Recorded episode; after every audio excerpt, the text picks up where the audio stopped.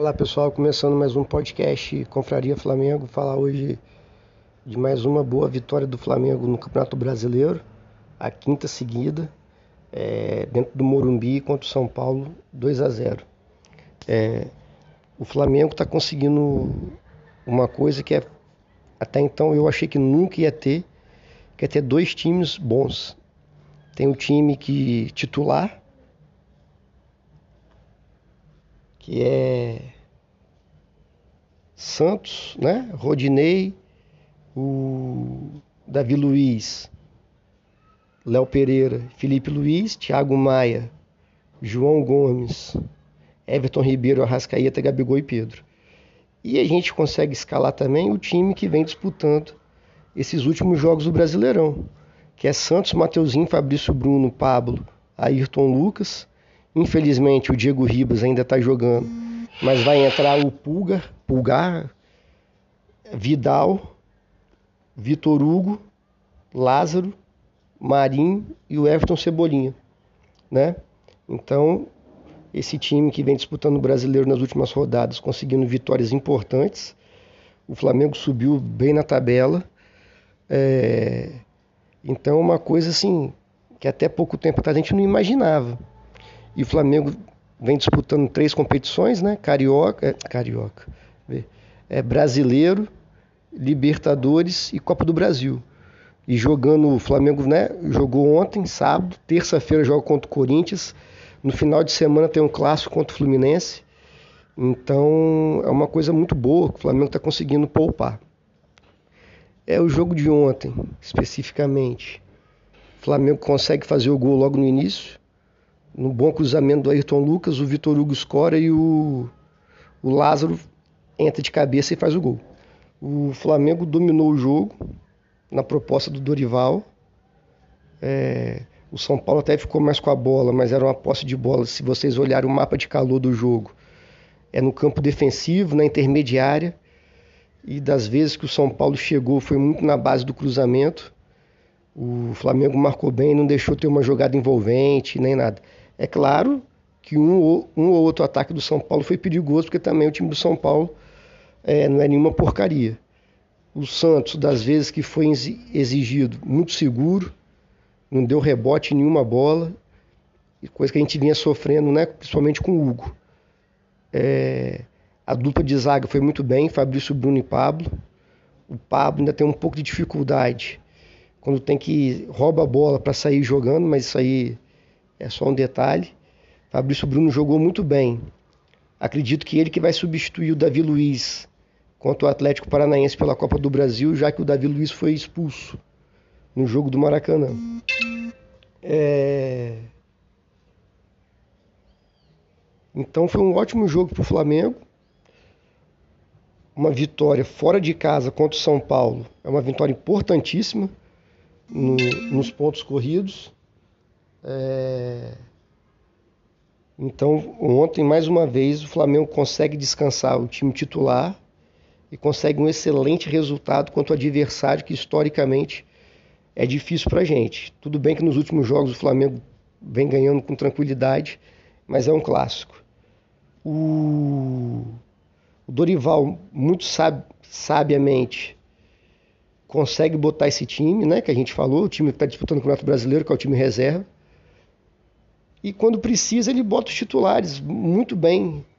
Ontem o, o Vidal cansou, foi nítido que ele não aguentou o ritmo do jogo. Ele me põe João Gomes e Thiago Maia. O Thiago Maia no lugar do, do Diego Giras lá. Porra, o Flamengo, com a entrada dos dois, o Flamengo uf, dominou o jogo. Mais um pouco, e o Gabigol também entrou, né? Com 15, 16 minutos de jogo. Aí com 30 minutos ele põe a Rascaeta e Everton Ribeiro. Quer dizer, o Flamengo consegue o Flamengo consegue ganhar esse jogo, poupar os principais jogadores e tem que fazer isso. Quando precisa, no caso, quando precisou, coloca. No caso de ontem, João Gomes, Thiago Maia, Gabriel, é, Arrascaeta e Everton Ribeiro. Pronto, precisou, jogaram pouco, não se cansaram. o, o jogo de terça-feira contra o Corinthians. Está 2 a 0 para a gente, mas é Libertadores, é Corinthians. Tem que entrar ligado. É só para um parênteses no trabalho do Dorival Júnior, eu vejo algumas jornalistas, assim, principalmente paulista, falando que o trabalho do Dorival Júnior é um trabalho que ele só simplificou o que o time do Flamengo, botou os melhores para jogar. Cara, e não é bem isso não, ele achou uma posição nova para o Everton Ribeiro. O Everton Ribeiro, se a gente reparar, não joga igual ele jogava, né? Mais como ponta direita fechando para o meio. Ele está jogando de meio armador mais pelo lado direito, fechando para o meio, é verdade. Mas se você olhar o mapa de calor do Everton Ribeiro, ele flutua bastante também pelo lado esquerdo, centralizado. E na hora que o Flamengo perde a bola, ele recompõe fechando a meia direita. Né? O Arrascaeta também está com mais liberdade, está jogando mais próximo da área, não está, né? Igual ele vinha jogando com o Paulo Souza fixo lá pela esquerda. Então a gente tem os dois jogadores de criatividade nosso mais livres para jogar. E o que ele conseguiu no sistema defensivo é muito importante. O Flamengo se tornou, com a chegada dele, uma das melhores defesas.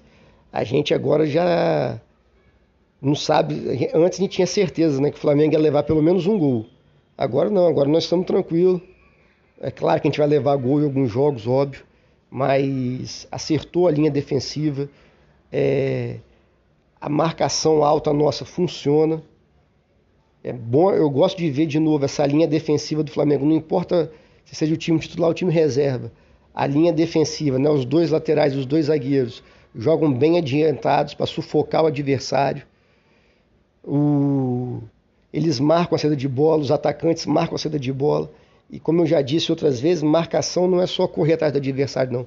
Tem que ser treinado. Você tem que saber aonde você vai marcar, qual o seu setor de marcação, qual o jogador que você vai marcar. Então, o trabalho do Dorival não é igual algumas pessoas querem simplificar e minimizar. O trabalho dele é muito bom até agora. E pelo que eu falei, ele achou posição, coisa que ninguém conseguiu fazer, que é botar Gabigol e Pedro junto e o time render. Conseguiu, né? E uma coisa que eu vejo muito bem nele é que ele não espera para substituir, né? Ontem ele faz uma média ainda, a única coisa que eu tenho um pé atrás com ele é que ele faz média com o Diego Ribas, Diego Giras, mas logo ele tira também, ele não fica esperando, o técnico que demora para mexer. E ontem as substituições dele foram muito precisas. O Flamengo, depois que ele mexe, volta a dominar o jogo, tanto é que faz o segundo gol, né? O São Paulo tentou uma pressão no final do jogo, mas muito mais ali nos cruzamentos de intermediária. Tá jogando em casa ali com o apoio da torcida. Então o Flamengo longe de passar sufoco. É... Então acho que o trabalho está muito bom e não é um trabalho simples, não. É um trabalho bom do Dorival Júnior. E só para terminar, eu vi algumas pessoas no Twitter, jornalistas, torcedores, preocupados que agora o Flamengo tem dois times esse time reserva do Flamengo provavelmente só ficaria atrás de Palmeiras e Atlético Mineiro se fosse disputar, se fosse disputar o Campeonato Brasileiro. Aí eu pergunto, nunca, quando o Flamengo devia todo mundo, o Vampeta falava lá, né, que eles fingem que pagam, a gente finge que joga, todo mundo ria, estava tudo bem. Aí os times de São Paulo aí, quando tinha Parmalat, que bancou aquele estimaço do Cruzeiro no início da década de 90 lá, eles ganhavam brasileiro, era um timaço, né? Quem é da minha idade deve lembrar aí. Quem não lembra, procura no, na internet aí que é um timaço. Eu gostava de ver aquele time do jogar. Era o time da Parmalat. A Parmalat foi embora, deixou o Palmeiras quebrado, eles foram rebaixados. Depois a Unimed Banco Fluminense. Ninguém falava nada. O Fluminense foi bicampeão brasileiro, se não me engano, com a Unimed. O Atlético Mineiro tem os mecenas lá, que banco. Aí ninguém fala. Agora tem gente que acha que fair play financeiro é fazer o Flamengo parar de contratar jogador. Sabe, o Flamengo ficou de 2013 ali até 2018 com um time para não cair, time meia boca, para poder botar as finanças em dia. Agora o Flamengo anda sozinho com as próprias pernas.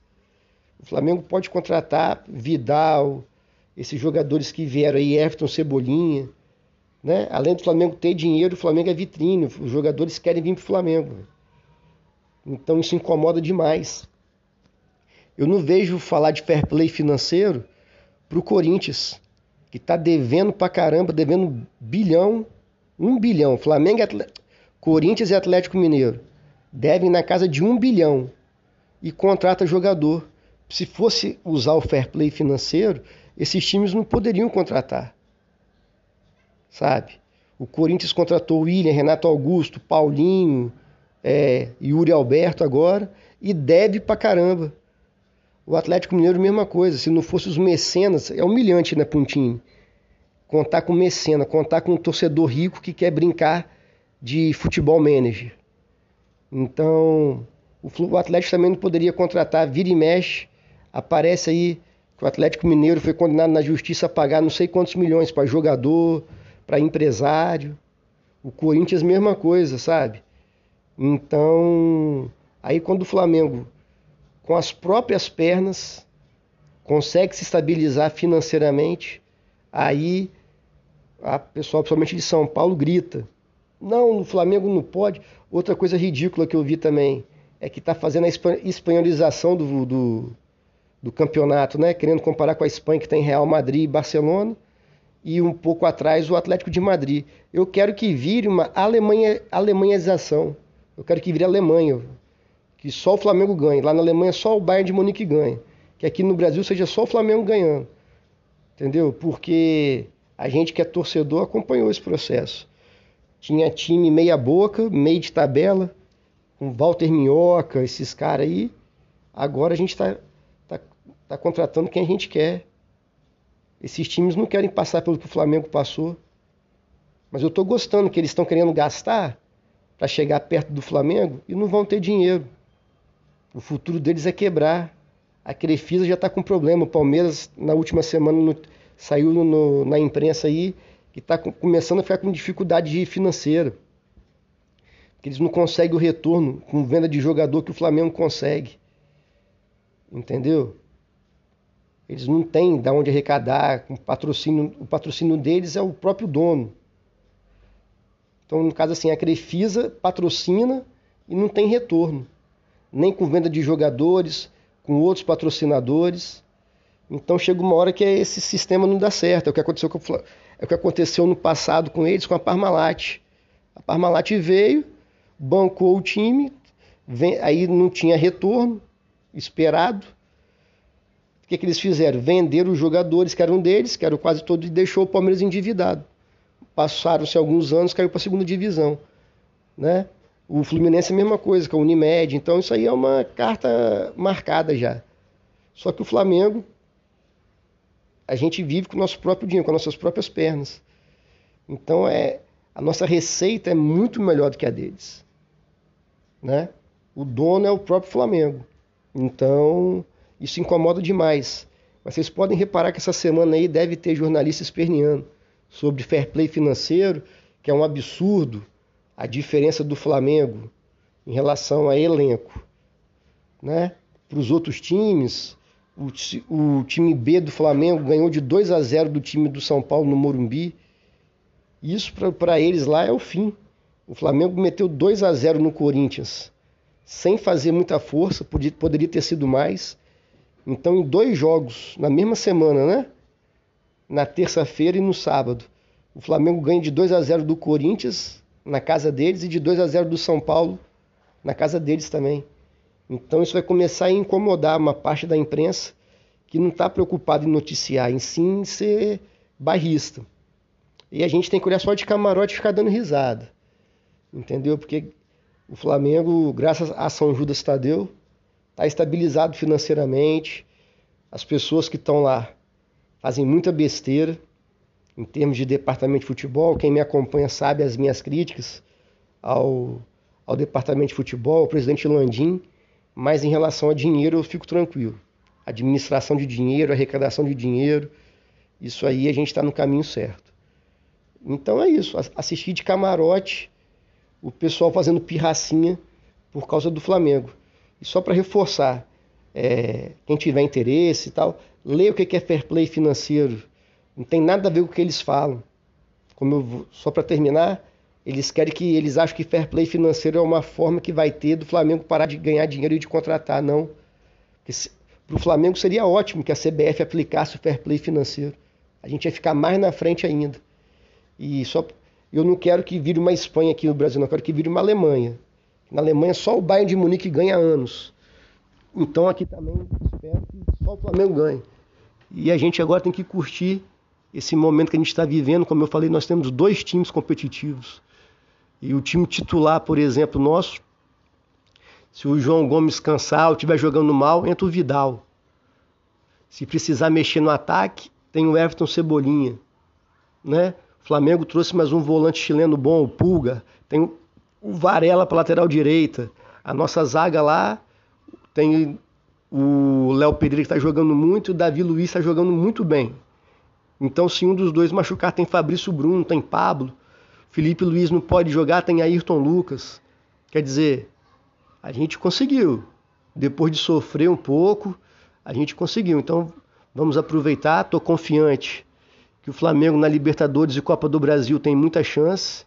O Brasileirão também acredito.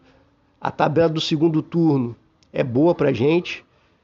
O Palmeiras faz a maioria dos jogos difíceis fora de casa. Então acho que dá para a gente tirar. Beleza? Essa diferença para o Palmeiras. Saudações rubro-negras, abraço.